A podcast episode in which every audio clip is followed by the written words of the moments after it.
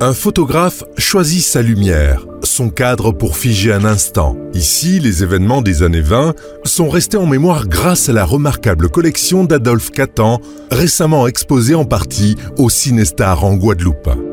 Au cinéma, si le réalisateur dirige le film, le directeur photo gère la mise en lumière. Euh, monte à 4002. Le spectateur ignore souvent son nom, mais le directeur de la photographie signe l'esthétique d'un film. Ce sont eux qui, sur les tournages, font toujours des gestes étranges pour chercher les reflets. Les plus connus sont Darius Konji qui travaille pour David Fincher, Woody Allen. Robert Richardson, directeur de la photographie pour le film de Kill Bill de Quentin Tarantino. Et un Français parmi ces artistes, Bruno Delbonnel, collaborateur de Jean-Pierre Jeunet, mais aussi des frères Cohen et Tim Burton.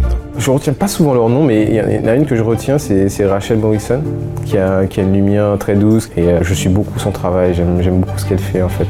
Cette directrice de la photographie a notamment travaillé sur Black Panther. Dans la Caraïbe, les directeurs de la photographie ou chefs opérateurs ne sont pas nombreux et très demandés. Ils assurent la qualité artistique du réalisateur.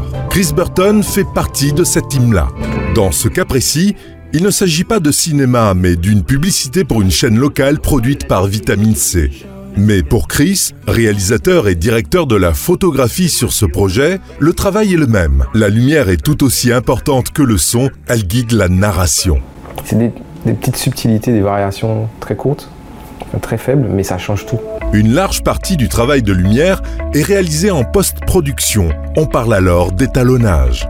C'est-à-dire que dans le même film, on a une évolution d'étalonnage et l'espace colorimétrique. Les tendances colorimétriques actuelles tirent vers des températures froides, des teintes bleues, des contrastes plus marqués que l'on retrouve dans de nombreux films. Imprégné de sa culture et bien sûr des directives du réalisateur, le directeur photo donne une dimension spéciale au film. Par exemple, le pari de l'américain Woody Allen n'est pas le pari du français Cédric Clapiche. Et pour découvrir les productions, rendez-vous au prochain festival.